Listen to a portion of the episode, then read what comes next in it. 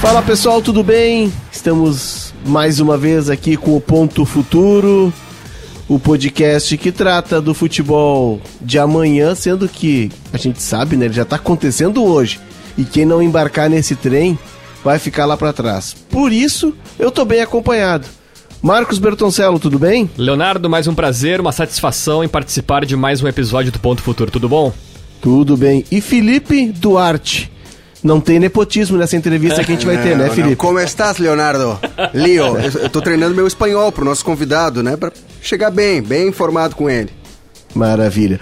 E o nosso convidado é ninguém mais, ninguém menos do que Daniel Alonso Duarte, um representante, o delegado da La Liga no Brasil. Está há um ano aqui no escritório de São Paulo esteve no escritório da La Liga em Portugal e por isso a gente vai ouvi-lo num português bem fluente, bem limpo, bem claro. Daniel, seja bem-vindo ao Ponto Futuro, tudo bem? Oi, tudo bem? Obrigado aí pelo convite. Prazer estar com vocês. Legal, legal. E eu começo o nosso papo aqui, Daniel. É, a gente está com é, a questão da formação da Liga no Brasil muito candente, muito forte e tu trazes aqui para o Brasil todo uma expertise, todo um know-how de uma das ligas, ou se não a, a, a liga é, mais estruturada, de maior sucesso no mundo. Um modelo de liga que deixou de ser só uma liga de futebol, também é uma produtora de conteúdo, está vendendo é, tecnologia, enfim. É, eu te pergunto, Daniel, é, o que significa para os clubes, diante da experiência que tu tens na Espanha, de trabalhar em liga, de ter seus interesses, de ter seus temas é, tratados dentro de uma liga. Que mudança traz isso para um futebol, ou pode trazer para um futebol que, como o nosso, é um futebol que hoje está preso à sua confederação? Bom, eh, há um ponto fundamental que, que realmente é faz a diferença, e, ou que os clubes aqui entendem que faz a diferença, que é os próprios clubes que são os que eh, fazem essa aposta, os que fazem o um investimento né, eh, no, no, de, de, dinheiro, os proprietários dos clubes, sendo eles a gerir o próprio campeonato. Por quê? Porque eles são os melhores para defender os próprios interesses e para entender o que eh, faz bem para, para esse campeonato, o que é melhor para o negócio, o que é melhor para eles crescer como um todo. Isso tem que ser o intuito porque é, também pela experiência na Espanha, as federações é, elas têm um, uma componente política, né? E tra também trabalham com a seleção. Então, pode que elas consigam atender a tudo e, e encontrar um modelo certo, mas habitualmente acontece que essa, essa componente política de atender as, as redes regionais, né, as federações regionais, e a seleção e ao campeonato, acaba o foco não sendo tanto o negócio dessa competição. Pela experiência na Espanha, insisto que eh, pode acontecer que esse modelo funcione. A nossa aposta é sempre eh, por, por um campeonato de clubes gerido por clubes. E é o que funcionou na Espanha. Daniel, é, como é que foi o, o desafio que a Liga enfrentou porque a gente tem um campeonato espanhol que, obviamente, ele tem como atrações o Real Madrid e o Barcelona, além de outros clubes que volta e meia eles aparecem, né? Mais um Sevilha, o Atlético, o Valência, enfim. É, qual foi o desafio, e se pudesse nos contextualizar, né, para os ouvintes, como é que funcionou a mudança do Campeonato Espanhol para La Liga, com a chegada do presidente Javier Tebas em 2013, como é que foi uh, o foco da organização para tornar um campeonato que tinha duas potências em uma competição mais atrativa internacionalmente? Bom, eh, você tocou um ponto fundamental, que foi a grande mudança do campeonato espanhol, foi com a chegada do Javier Tebas mesmo. Isso foi, aconteceu em 2013. 13, há, há nove anos agora. Eh, por que foi tão diferencial? Eu gosto de falar muito em números porque dá para perceber muito a diferença. Quando o Tebas entrou, eh, a La Liga eram 50 funcionários. Hoje a gente somos 650. Tá? Acho que o número por si, por si mesmo é, traz essa diferença. Por quê? É, foi uma aposta clara e decidida pela profissionalização do futebol. E a La Liga funciona como esse motor de mudança no Campeonato Espanhol. O, o, presidente Tebas está é, é, obsessionado com a profissionalização, com trocar esse esse ar de, de, amadorismo que às vezes alguns clubes tinham, de meio familiar, de que o presidente geria e tinha o, o sobrinho que atendia redes sociais e o outro que atendia não sei o quê. E num negócio que movimenta tanto dinheiro, precisa de profissionalização. Precisa de pessoal especializado, especialista em cada, em cada setor, em cada área, tocando essa área. Isso foi a aposta decidida, mas eh, primeiro eh, ele apostou por fazer no próprio campeonato, na própria instituição da La Liga. Para dar outro exemplo bem claro, nem existia a marca La Liga. A marca La Liga é bem recente. Foi um, um dos passos que a gente fez foi construir a própria marca. Existia o campeonato espanhol, cada um chamava de seu jeito, segundo que país chamava de seu jeito, e a gente não tinha nem esse nome de fantasia existia o, a Liga Nacional de Futebol Profissional, que era o nome social, mas, mas não o nome de fantasia, aquela liga, né? Então foi outra das mudanças. Mas eh, a mudança fundamental foi através da centralização dos direitos audiovisuais. Porque eh, no Campeonato Espanhol, cada, cada clube vendia os seus direitos vendia pelo que ele achava ou pela pela oferta que tinha né, para os operadores. E tinha concorrência entre operadores e tinha o que se deu em chamar guerra do futebol lá na Espanha. E teve até coisas que acontecem hoje no Brasil, de, do que a gente chamou de apagão, que é que ninguém eh, conseguia, às vezes algum jogo ficava sem ser transmitido pela falta de acordo entre quem tinha os direitos. Eh, isso não aconteceu mais porque eh, se conseguiu uma lei, eh, através de trabalho com o governo e demais, para centralizar os direitos. Centralizar essa venda dos direitos audiovisuais na instituição, na La Liga. Isso que fez? Fez que se vendesse todo o campeonato como um todo, um pacote completo.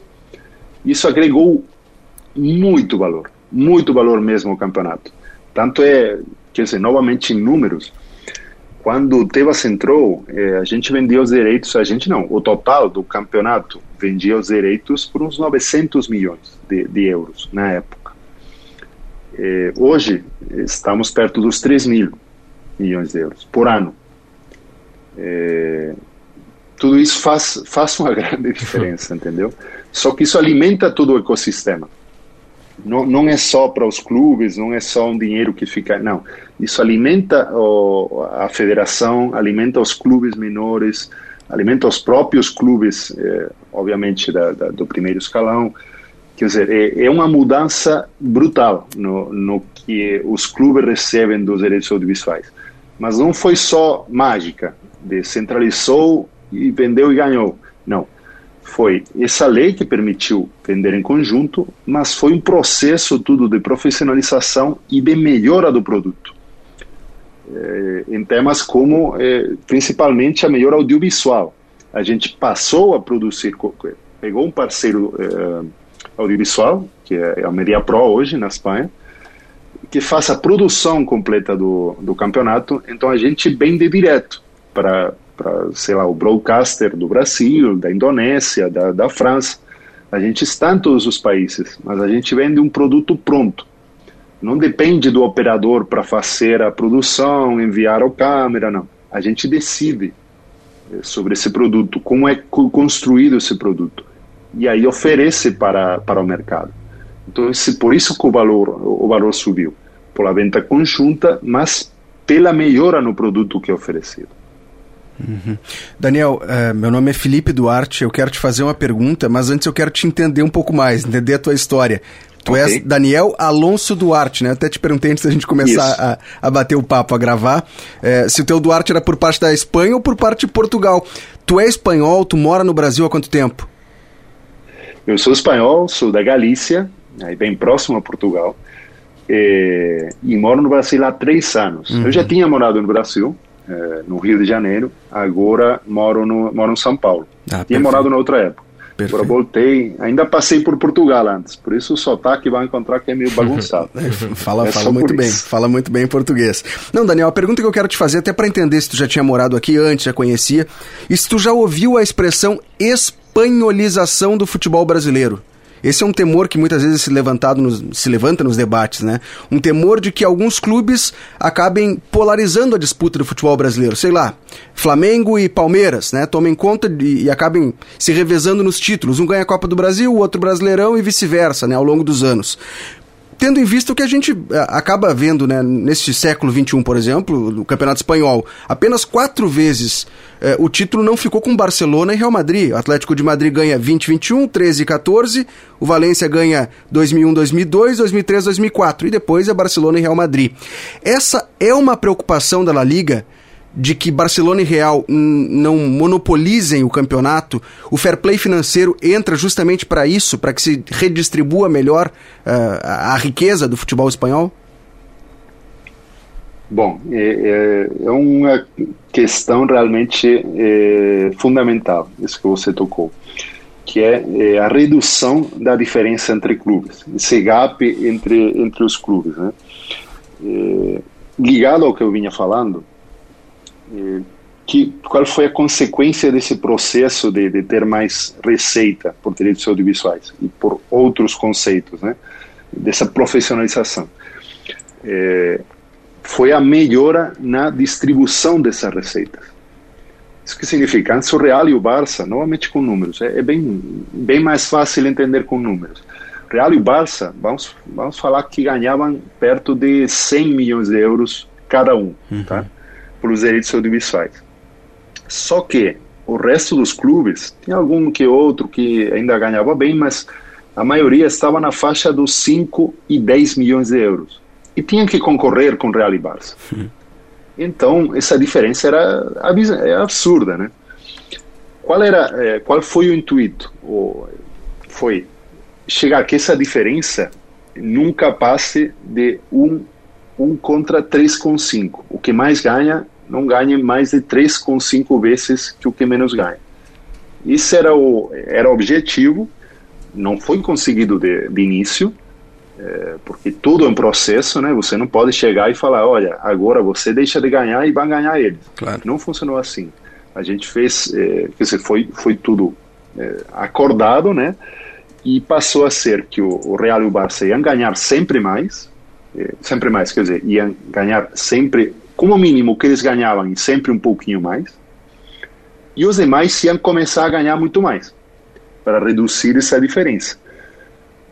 Te faço um exemplo com, com o time que eu torço, que é o Celta de Vigo, tá? Uhum.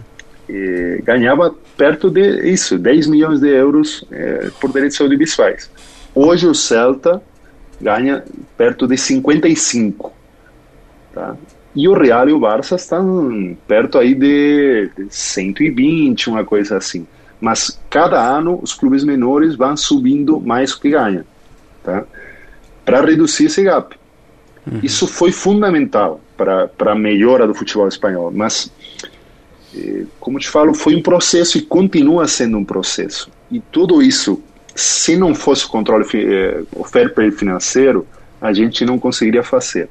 Te explico por quê vocês que conhecem o mundo do futebol, se você pega mais dinheiro e coloca nos clubes, o que vai acontecer? Vai gastar tudo em jogador, direto, porque o clube está pensando no dia a dia, está pensando no ganhar, está pensando no que contentar a minha torcida, em pegar um cara que vai fazer 20 gols. É, então você tinha que controlar esse gasto. Então a gente colocou mais dinheiro nos clubes, mas com controle. E agora, o, o, controle financeiro é uma ferramenta para não voltar à época das dívidas, à época dos, dos clubes quebrados. É, por te dar outro, outro ponto fundamental nessa mudança, quando entrou o Tebas, é, a gente toca a Série A e Série B né, do Campeonato Espanhol, é o futebol profissional, que é a Liga. Metade desses clubes estavam em recuperação judicial. Metade. Hoje já não acontece mais. Por quê? Porque nesse, nesse projeto de colocar mais dinheiro, a gente colocou umas condições para pagar essa dívida e controlar o gasto eh, no elenco esportivo. E obrigar o clube a, uma, devolver essa dívida e duas, melhorar as suas estruturas. Até depois, imagino, falaremos outros projetos que, aí que a gente tem nesse, com esse mesmo intuito. Porque isso faz crescer o clube e faz que o clube não se endivide, que o clube não entre nessa espiral de gasto que só acaba em dívida e clubes quebrando. É, então, por isso que é fundamental o fair play. Pois é, Daniel, era, era nesse ponto que eu queria entrar. É, na questão do fair play, que ele é muito rígido, e por isso, por exemplo, o Messi sai do Barcelona, e nós estamos falando do Messi, que talvez seja o grande garoto propaganda, né? Era o grande garoto propaganda da Liga.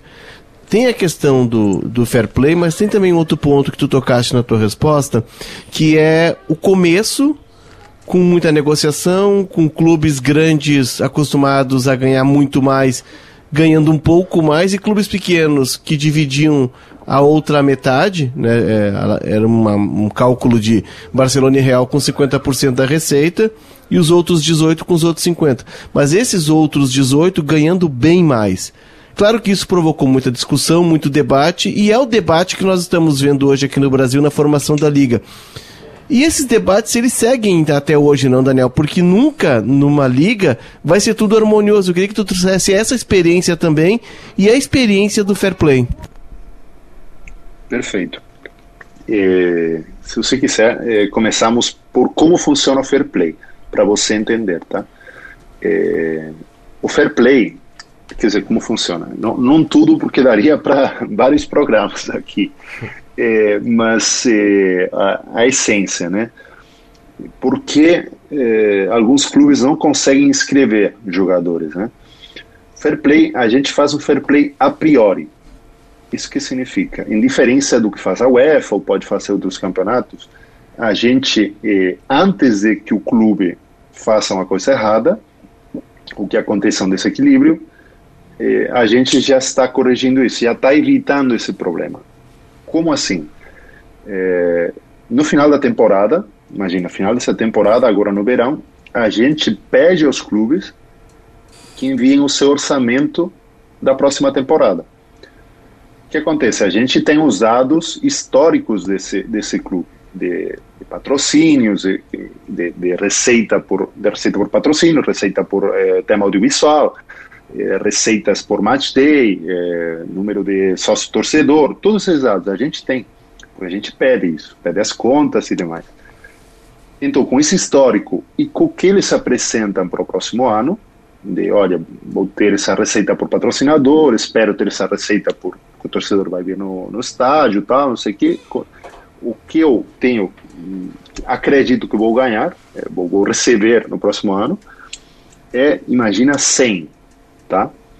Então a gente faz os próprios análises para ver se isso é certo, pede esses contratos de patrocínio, vê, sabe quanto é de receita audiovisual, tem, tem todos esses dados, então fala, ok, estamos de acordo, achamos é, razoável essa, essa previsão que você faz, então eu vou liberar para você uma parte para elenco esportivo. Normalmente, perto dos 70%, 80% desse orçamento a gente libera para que eles possam é, usar para elenco esportivo, elenco esportivo, treinador e, e, demais, né? Tudo que faz parte desse, desse plantel de, de atletas. É, com isso, é com que eles conseguem inscrever jogadores ou não. Então, segundo o que eles gastem aí, se eles contratam, imagina, 10 jogadores de um salário absurdo, então os outros 10 vão ter que pegar do, do time B, por falar assim, né? Então tem que ter um equilíbrio. Mas eles sabem disso. Tanto gra times grandes como times pequenos. Isso que fomenta uma melhor gestão. É, e uma gestão equilibrada e não fazer é, maluquices por contratar aquele cara que acha que vai mudar a sua, a sua história. Se você vai contratar, você tem que é, soltar, por falar assim, ou liberar outros atletas para manter esse equilíbrio no, na folha de, de salários. Né? É por isso que você está, às vezes, agora, nesse verão europeu, você vê sempre aquela de, não, o clube está com problemas de fair play, tem que vender um atleta. Tem... É por isso, para equilibrar as contas. É aquilo de não gastar mais do que você ganha.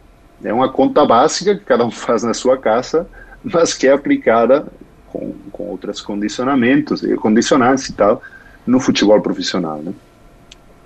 Claro, e, e eu para... queria que tu. Ah, fala, Opa. Fala.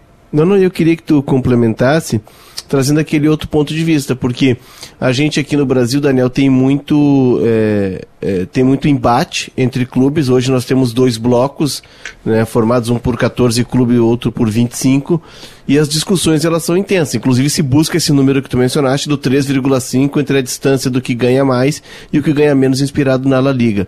Mas a gente percebe também que os debates na La Liga eles seguem até hoje. Porque tu nunca vai ter uma harmonia quando está se discutindo receita e interesses de clubes, né? Exatamente. É, o nosso presidente, o presidente, o presidente Tebas, é, tem uma frase que ele gosta muito de repetir, é, repetir e, e, que fala sobre isso, que é, que é encontrar um ponto é, de desconforto no que todos estejam confortáveis. É, isso significa que todo mundo vai ter que ceder em algum dos seus pontos para encontrar, encontrar um ponto de equilíbrio que beneficie o todo, né? que beneficie o conjunto. Porque não, é, é, é aí é, é, chave o que falei antes, de, de fazer um produto. Fazer um produto com o campeonato. O campeonato são todos os clubes. Você não tem um produto só de um clube ou tem de dois. Esse clube faz a sua estratégia e demais. Mas como campeonato, para ser forte, tem que ser forte o todo, né? Todos os clubes têm que estar bem ou ser competitivos e demais, para não ter isso que vocês chamam espanholização. A gente chama de outro jeito, mas é, para evitar isso ou estar no, no caminho a evitar isso, né? Qual, qual é o jeito que tem a gente para decidir as coisas? É em assembleia cada clube, são 42 clubes, 20 na Série A e 22 na Série B, e as, as decisões são tomadas em assembleia. Cada clube tem um voto. Então, o que funciona é a maioria. Toma decisões, algumas, quer dizer, não vou entrar em temas de estatutos e demais, mas eh, existem uns quóruns que você tem que alcançar para tomar certas decisões, Umas vão ser com maioria simples, outras com maioria reforçada, outras tem que ser maioria absoluta, depende, né? É, mas são os próprios clubes que decidem. Então, é, de algum jeito, a gente propõe medidas e os clubes decidem se vão aceitar ou não. Então, tudo isso do fair play financeiro e demais é, foi aceito por, pelos clubes. São os clubes que se, se auto-otorgaram essas regras para todos cumprir, porque entenderam que eram boas para o conjunto. No dia a dia, todos vão ter os seus problemas e vão ligar para tentar, olha, me ajuda, não sei o quê. Não funciona assim. É, quer dizer, a regra, isso é um ponto fundamental, a regra tem que ser é, valer para todos. Não ser aquela de, de, se começa a fazer exceções, aí é que perde essa credibilidade e pode voltar naquela de todo mundo tenta fazer a sua, né? Então, é, as decisões são tomadas em assembleia e isso facilita tudo, facilita que seja normalmente as decisões pelo bem do todo. É, algum clube sempre vai reclamar. Uhum. Os clubes mais poderosos, se não gostar, se não gostam, tal, vão reclamar, mas fazem parte do todo. Então, é, esse, esse, essa assembleia é o que garante esse equilíbrio, né? É, o assunto ele é muito bom, né, Daniel? Eu me lembro, assim, o que eu gosto bastante do produto Campeonato Espanhol são as partidas. Uma das coisas, né, além dos, dos jogos que tem um nível técnico muito parecido, Claro, com exceção de sempre do Barcelona e do Real Madrid, são, por exemplo, as estatísticas né, mostradas em tempo real e reproduzidas em campo. Né? No campo ali mostra ali a estatística, a questão de posse, a questão de mapa, é muito bacana isso. É, mas um assunto agora que foi dito que eu acho que ele é importante porque diz muito sobre a nossa cultura é a questão, mais uma vez, do fair play. Por quê? Eu vejo aqui no Brasil uma farra em termos de fair play financeiro, né? Digo isso. Por quê?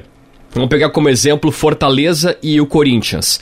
O Fortaleza é aquele time que me parece que ele trabalha dentro do orçamento que ele precisa e que ele necessita. Ou seja, aquilo que ele tem como receita, aquilo que ele tem como despesa e a partir disso montar a equipe que ele pode colocar em campo.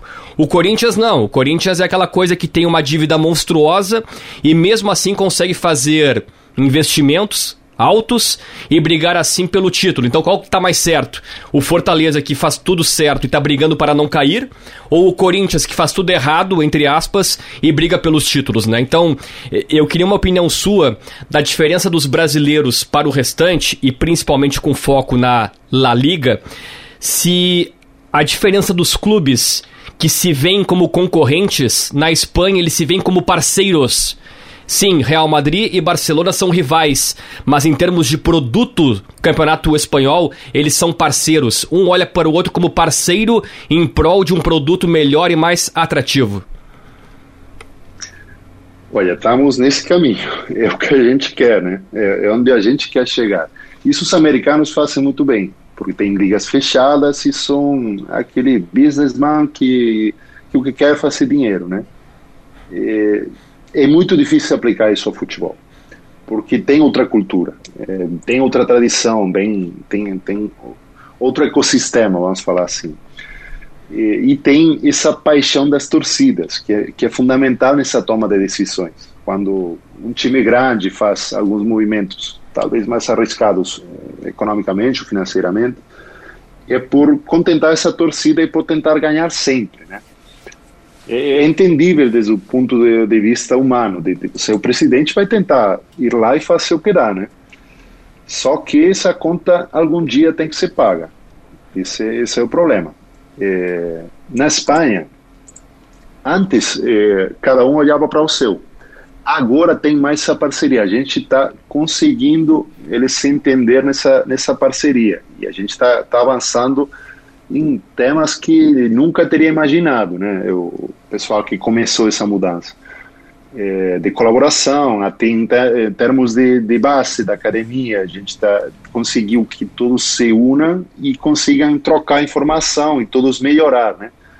É, a gente faz também o tema do media coach, que, que não falei, nessas estadísticas que você falou, que coloca em campo, que você vê aí na transmissão, isso tudo bem da de um software que a gente tem que chama Media Coach, que foi criado internamente e que é para alimentar esses, eh, esse, esse análise né, do, dos técnicos, eh, de, de, quilômetros percorridos, eh, esforço, áreas ocupadas em campo, de, distância entre linhas, eh, todo o análise de cada atleta para melhorar a performance de, de cada atleta.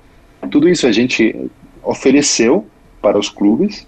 Todos os clubes têm o mesmo sistema, a gente fornece para eles os 20 de primeira, os 22 de segunda divisão. Então isso iguala muito recursos eh, técnicos que técnicos de análise, né, eh, para para cada clube. Eh, tudo isso é em prol de todo mundo entender que é um produto melhor. Mas eh, no que você falava de, de, de se aquele que faz aquilo certinho e gasta o que tem está mais certo que o outro, a gente quer isso, quer esse modelo. Esse fair play financeiro vai nesse, nesse caminho. Dá para falar que está errado o outro? Depende, se, se não está incumprindo uma norma, não está errado, né? É, você só está errado se, se incumpre uma lei, uma norma ou demais. Se está permitido, é, é o clube se endividando e em algum momento vai ter que pagar. Esse é, esse é o problema. A gente não confia nesse modelo. Isso acontecia na Espanha, isso é importante ressaltar. A Espanha não estava tão longe desse modelo. A Espanha, que eu conheço futebol dos 90, era um modelo muito parecido ao que o Brasil tem hoje. A tipologia de presidente, a tipologia de gasto, de, de se endividar, de, de, contratar mais atletas quando está mais endividado. Isso era o que acontecia na Espanha. E deu errado. Eu te falava antes que metade dos clubes estavam em recuperação judicial. Sim. A gente apostou por outro modelo. Que, a priori, você pode ver, pô, mas se tem outros clubes na Europa que não tem limite e estão contratando esses atletas tudo bem, mas é, a gente tem que colocar as próprias regras para ser sustentável e ter um crescimento sustentável. Sem isso, a gente fala na Espanha que é pão para hoje e fome para amanhã. Muito bom. Daniel, eu queria te perguntar sobre o, é, a importância dos títulos de clubes espanhóis em torneios continentais. Né? O Real Madrid, com essa última Champions League, talvez seja o mais emblemático. É, se, se, se criou um temor de que com as saídas de Messi, Cristiano Ronaldo, a implicação do fair play financeiro, os clubes espanhóis perderiam valor se comparados a outros europeus, né? Como o poderio do Manchester City, do PSG, que não conseguiriam fazer frente. Aí vai o Real Madrid e ganha uma Champions League. É, Sevilha, Atlético de Madrid, é, fazendo frente também é, em outras competições, na Liga Europa, é, ou até mesmo na própria Champions. Isso é debatido também inter, internamente na, na, na, na La Liga, a importância do bom desempenho em nível continental, para mostrar que, sim, uma organização financeira pode ser importante. Totalmente. É, se você ver os dados, vai ver os dados de, de campeões de, de, competições europeias, vai ver lá quantos tem ganho clubes espanhóis, tanto em Champions League e UEFA Europa League mas o campeão da UEFA Europa League é o Sevilla. Uhum. É, o Real Madrid, quantas ganhou nas últimas? O Barcelona está numa fase é, um pouco pior, mas também é sempre candidato. O Atlético Madrid chegando em duas finais, também campeão da UEFA Europa League. O Villarreal ganhando a UEFA Europa League e chegando em semifinais de Champions. O Villarreal é um exemplo do que a gente quer. Uhum.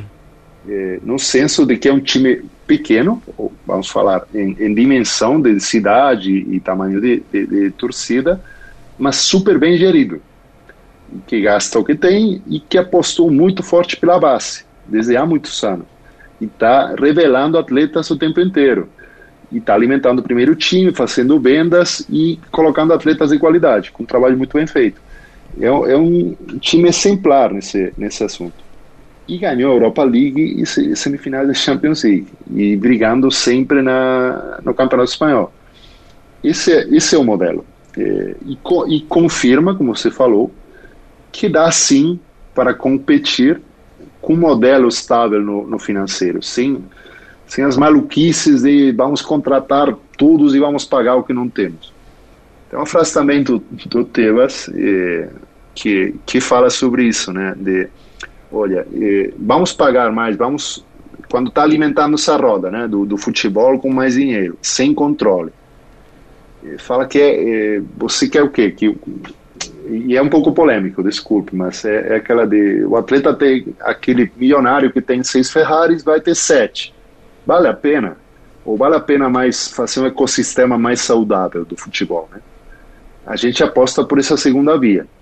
Tudo bem que vai ter clubes mais grandes, que tem uma receita, naturalmente tem uma receita, por sua maior torcida, tem mais apelo pra, para patrocinadores, e como gera mais, vão poder gastar mais. Isso é natural e é justo, né?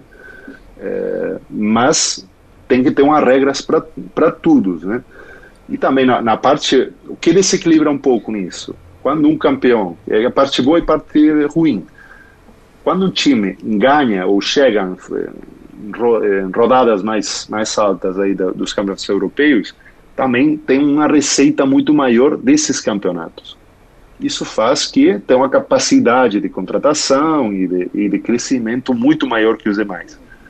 Então a gente faz esse equilíbrio na, em casa, né, no Campeonato Espanhol, mas se desequilibra, por falar de algum jeito, com a parte com essa receita da Europa mas não deixa de ser positivo porque está demonstrando que os times são competitivos na Europa e está ganhando receita de forma lícita, né? Ok.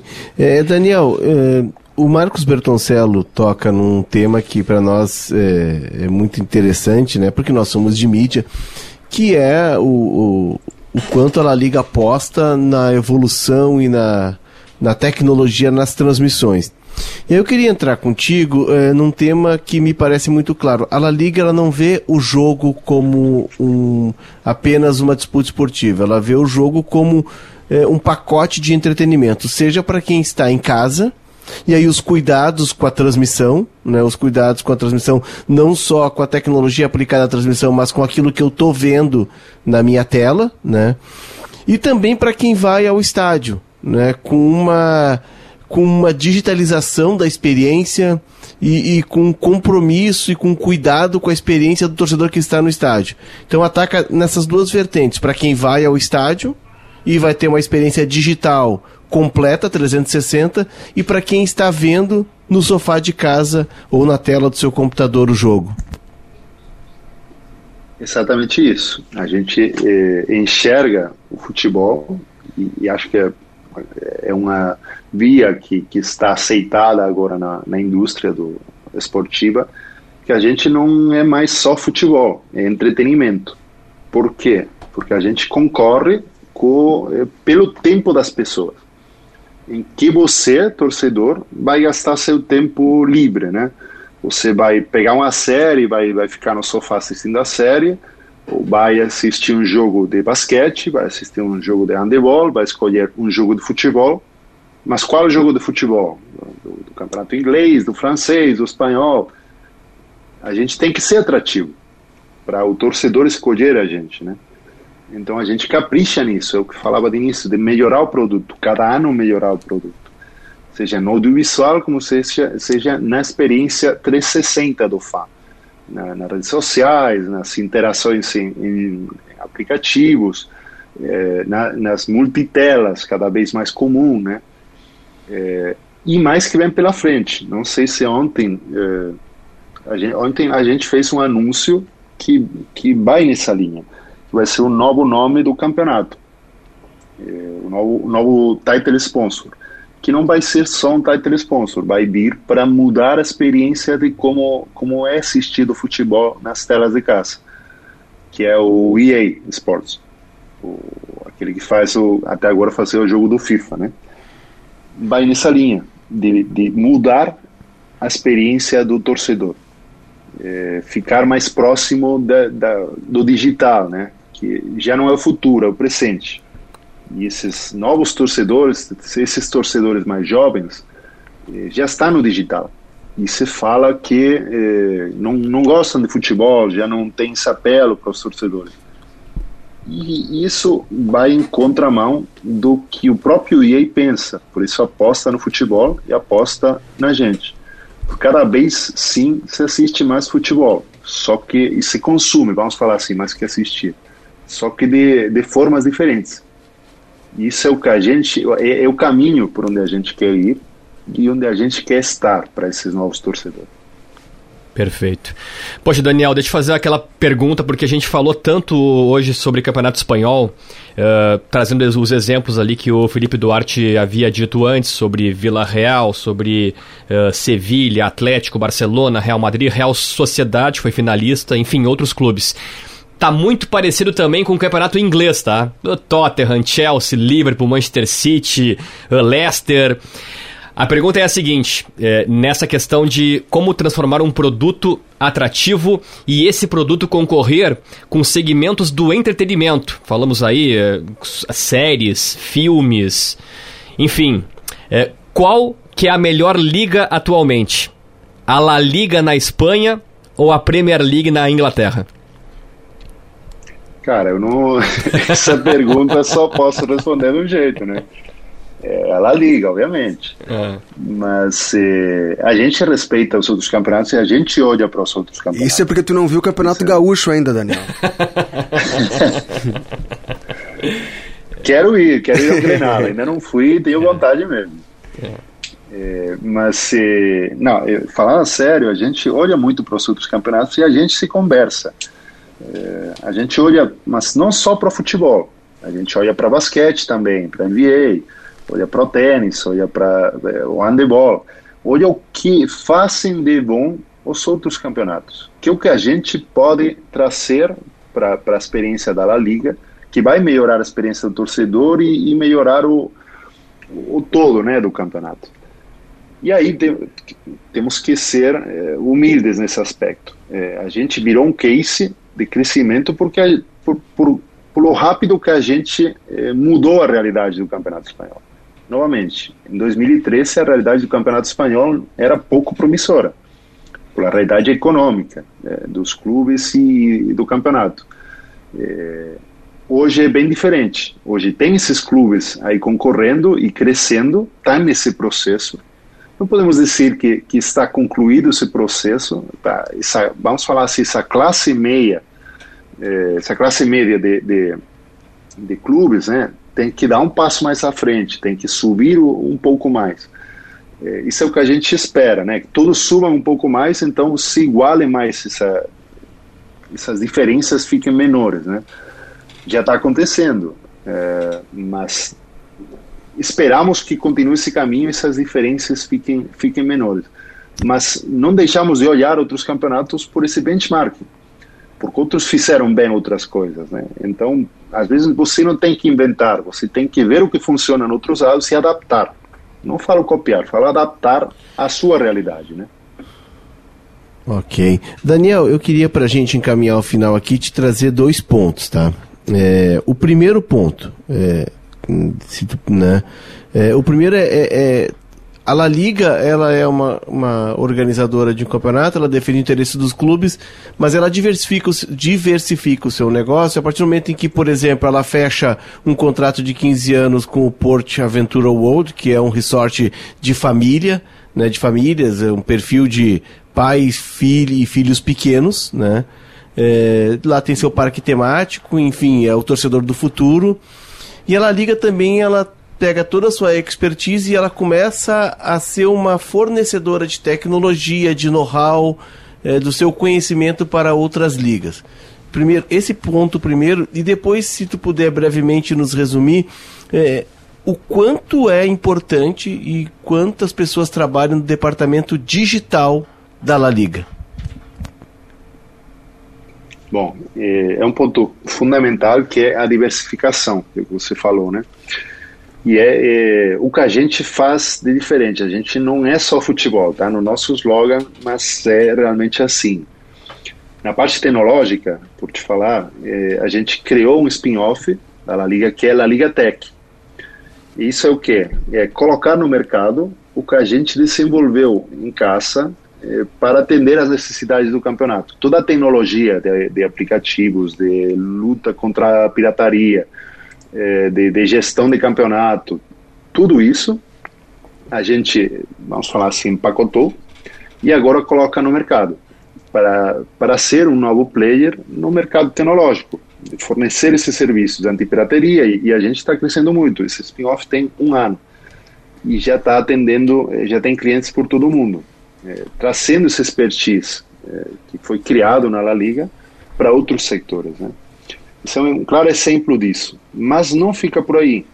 É, temos projetos de grassroots, que é isso, projetos de, com crianças, com projetos esportivos. Por quê? Por esse motivo que você falou, que é o torcedor do futuro. Esse torcedor está no entorno da liga já desde criança, então é, vai crescer com certo carinho, vamos falar assim, para o campeonato espanhol. E a gente não quer é, ser o primeiro é, campeonato para esse torcedor. Esse torcedor vai ser torcedor, sei lá, do, do Grêmio, do Internacional, do Corinthians, do Flamengo, de, de qualquer do seu time, né, no Brasil. Mas a sua segunda escolha no Internacional, queremos que seja a Liga. E assim em todo mundo. Então, esses projetos visam esse, esse é o objetivo, né? É, mas a gente antes o que fez foi arrumar a casa. Esse processo que eu te falei, a gente foi crescendo pouco a pouco e fomos nos dotando de pessoal em distintos departamentos, até de departamentos que não existiam. Né? Eu faço parte do, do departamento internacional e de uma rede que somos 44 pessoas, 44 delegados, que assim chamados, é, em todo o mundo e tocamos 80 países.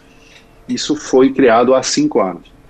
Mas antes já tínhamos colocado em ordem a nossa a casa, né? E aí pensamos, ok, agora vamos trabalhar o internacional e trazer, entender esse mercado internacional entender esse torcedor internacional e gerar também negócio no internacional. Então, é todo um processo lógico, é, no que cada vez vamos chegando a mais, a mais pontos. E o digital, é, por, por fechar essa parte, é fundamental. A gente é, tinha redes sociais que só falavam espanhol e inglês. Hoje a gente conversa em mais de 20 línguas em todo o mundo. Tem pessoal dedicado conversando nessas redes sociais em 20 línguas. Isso é fundamental para chegar no fã, é, para entender a realidade desse fã. É, e conversamos não, não, não só nas línguas, senão nos aplicativos ou nas redes sociais que, que funcionam em cada mercado. Por exemplo, na Rússia tem o VK e o OK, e são os que funcionam. Na né? China tem o Weibo, é, em outros lugares tem outros. Então a gente se vai adaptando para estar onde o torcedor está e falar esse, essa linguagem que o torcedor fala. E, não, não, não posso te falar o número de, de, pessoas que tem no digital, porque realmente vai mudar cada dia e não te quero dar um número hum. é, errado, tá? Sim. Mas com isso que te falei, já pode entender a dimensão desse departamento e a importância desse departamento para a gente. Ok, que espetáculo! Mais uma, mais uma aula, mais uma classe é, espetacular que a gente tem aqui no Ponto Futuro. E Daniel, para a gente encerrar, a gente convida aqui sempre é, quem nos visita e quem embarca conosco nessa jornada a deixar uma dica. É, né, a gente chama de passe quebra-linha, aquele passe que deixa na cara do gol. A gente sempre pede uma dica para o nosso entrevistado de um livro, de um documentário, de algum conteúdo que ele possa seguir é, atrás desse assunto ou que ele possa abarcar outros assuntos e mais conhecimento é, futebolístico para ele. Que dica que tu deixa para quem está nos ouvindo? É difícil essa. É, tem, tem um monte de conteúdo hoje disponível, né? É, mas, por exemplo, eu gostei de um livro que, que até foi um presente.